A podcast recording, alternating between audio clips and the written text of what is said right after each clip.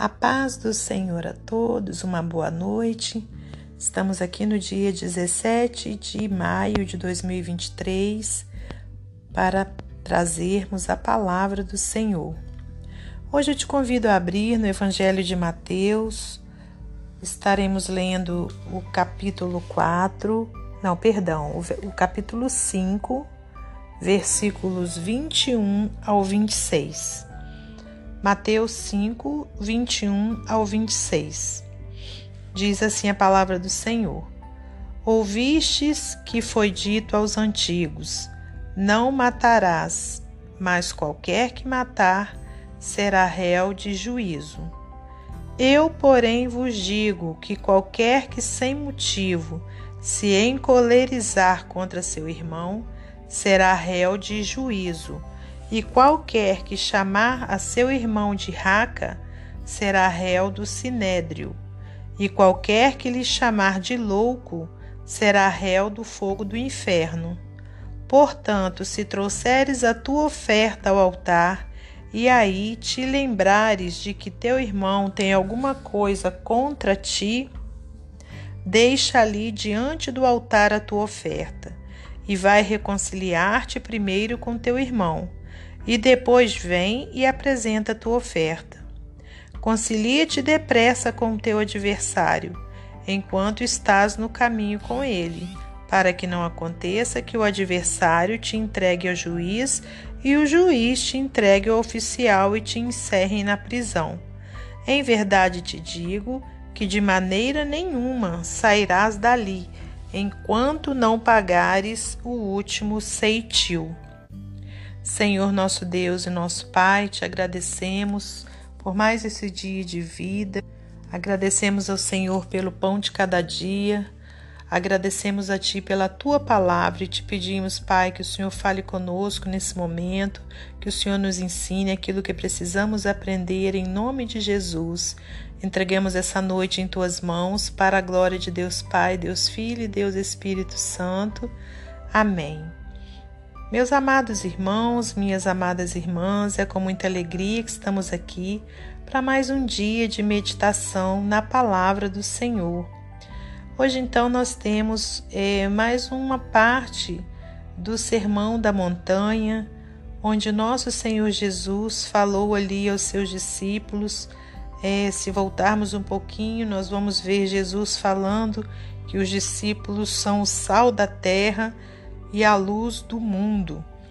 E Jesus então vem trazendo também algumas orientações aqui nessa parte onde a gente leu, onde ele diz, né? Ouvistes que foi dito aos antigos: não matarás, mas qualquer que matar será réu de juízo. Eu, porém, vos digo que qualquer que sem motivo se encolerizar contra seu irmão será réu de juízo, e qualquer que chamar a seu irmão de raca, né, em algumas outras versões diz louco, será réu do sinédrio, e qualquer que lhe chamar, perdão, é, em outras versões quando diz aqui raca, né? É, deixa eu só confirmar aqui, irmãos. Agora eu fiquei em dúvida. Daqui a pouco eu confirmo e falo para os irmãos. É, será réu de sinédrio e qualquer que lhe chamar de louco será réu do fogo do inferno. Portanto, se trouxeres a tua oferta ao altar e aí te lembrares de que teu irmão tem alguma coisa contra ti, Deixa ali diante do altar a tua oferta e vai reconciliar-te primeiro com teu irmão e depois vem e apresenta a tua oferta. É, voltando aqui para falarmos aqui de raca, né? Eu até fiz confusão, mas raca é, significa, né, é, no aramaico, um insulto a mesma coisa de chamar o seu irmão de desprezível, né? Então, em algumas outras versões, você pode é, encontrar como desprezível na né? linguagem de hoje, né? na Bíblia da linguagem de hoje, por exemplo. Mas aí é Jesus, né, falando que eles já tinham ouvido falar, né? Os antigos já tinham ouvido falar através do Antigo Testamento é, sobre é, lá nos Dez Mandamentos, né? Que não matar, não matarás, né? Que não podia se matar, que qualquer que matasse seria réu de juízo. Só que Jesus, ao invés dele, des, dele é, mudar, né? Esse mandamento, ele enfatizou ele até aumentando ali a, a, a atribuição né, do, de nós seres, seres humanos. Porque aqui diz: olha, eu, porém, vos digo que qualquer que sem motivo apenas se encolerizar, quer dizer, ficar com raiva, irado né, contra o seu irmão, já é réu de juízo. Né? Porque às vezes a pessoa pensa: ah, não, eu não posso é só matar, mas eu posso brigar, eu posso ofender, né? E Jesus veio então o que? É, trazendo ali uma reafirmação desse mandamento e aumentando também a responsabilidade de cada um de nós, né? Que é, menos ainda, né? Vamos dizer entre aspas, que matar, é, também você será réu de juízo se apenas se encolerizar contra o seu irmão sem motivo, né? E qualquer que chamar de louco será réu do fogo do inferno. Então, irmãos, a Bíblia Sagrada, né, ela traz orientações para cada um de nós, para que a gente procure é, fazer tudo em acordo para a gente herdar o reino dos céus. Né? Então é tudo muito sério, né? A gente não deve brincar com a palavra de Deus, a gente deve praticar a palavra de Deus, procurar andar nos caminhos certos, né, do nosso Senhor Jesus, para que a gente um dia, né, possa ir morar com ele no céu. Então, não pense, não pensemos, né, qualquer um de nós que a gente não pode, ah, não posso é matar, mas eu posso fazer isso, fazer aquilo. Não, a gente tem sempre que estar tá analisando o que verdadeiramente Jesus Cristo nos ensinou. Né? Então aqui ele falou: já ouviste dos antigos, não matarás. Né? Mas eu, porém, vos digo que qualquer que sem motivo se encolerizar será réu de juízo também. Né?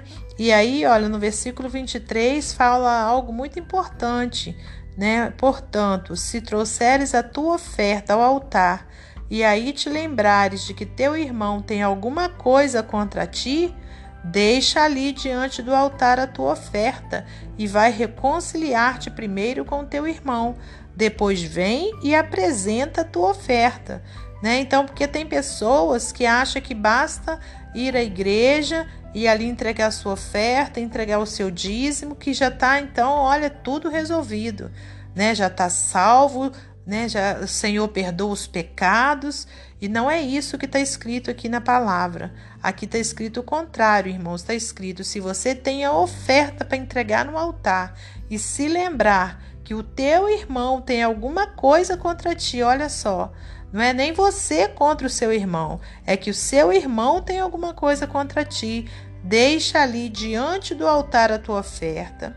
Vai reconciliar-te primeiro com teu irmão depois você vem e apresenta a tua oferta.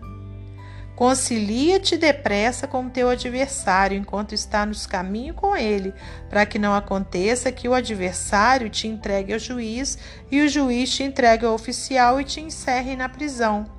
Né? Então, o que, que Jesus está dizendo? Né? Que a gente precisa se reconciliar primeiro enquanto a gente tem vida, irmãos. Porque não existe essa situação de depois que a pessoa morre, o outro vai e faz uma oração para a salvação daquela pessoa. Não, né? Aqui está sendo claro, reconcilia-te primeiro com teu irmão, né?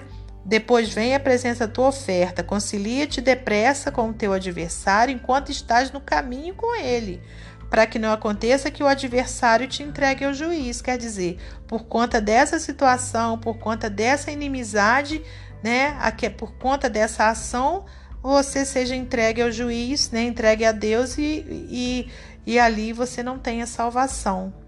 Em verdade te digo, de maneira nenhuma sairás dali, enquanto não pagares o último ceitil.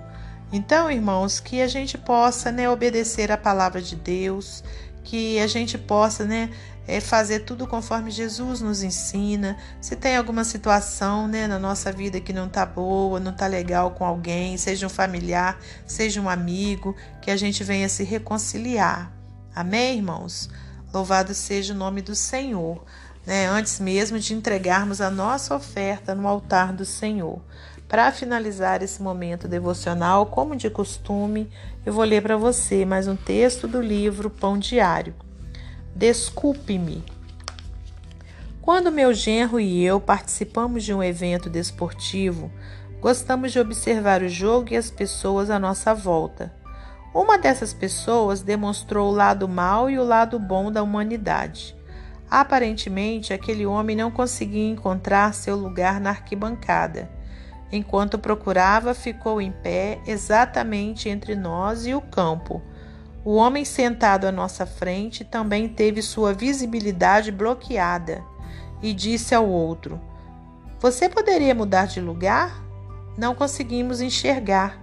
O homem perdido respondeu com sarcasmo: Que pena. Uma segunda solicitação recebeu uma resposta semelhante, embora mais inflamada. Finalmente o homem mudou de lugar. Mais tarde veio a surpresa. Ele voltou e disse ao homem cuja vis visão bloqueara: Ei, desculpe-me, eu estava chateado por não conseguir encontrar meu lugar. Eles deram um aperto de mão e o incidente terminou bem. Aquela interação me fez pensar. Ao vivermos lutando para encontrar nosso caminho, as situações podem frustrar-nos e nos fazer reagir de maneira não cristã. Assim devemos pedir a Deus para nos dar a coragem de pedir perdão àqueles que ofendemos. Segundo Jesus, a nossa adoração depende disso. Quando a reconciliação se torna uma prioridade, honramos a Deus. Após nos reconciliarmos uns com os outros, podemos desfrutar da comunhão com o nosso Pai Celestial o perdão floresce no solo da confissão do pecado. Amém? Que Deus abençoe você e sua família. Que Deus abençoe a minha e minha família. E até amanhã, se Deus assim permitir.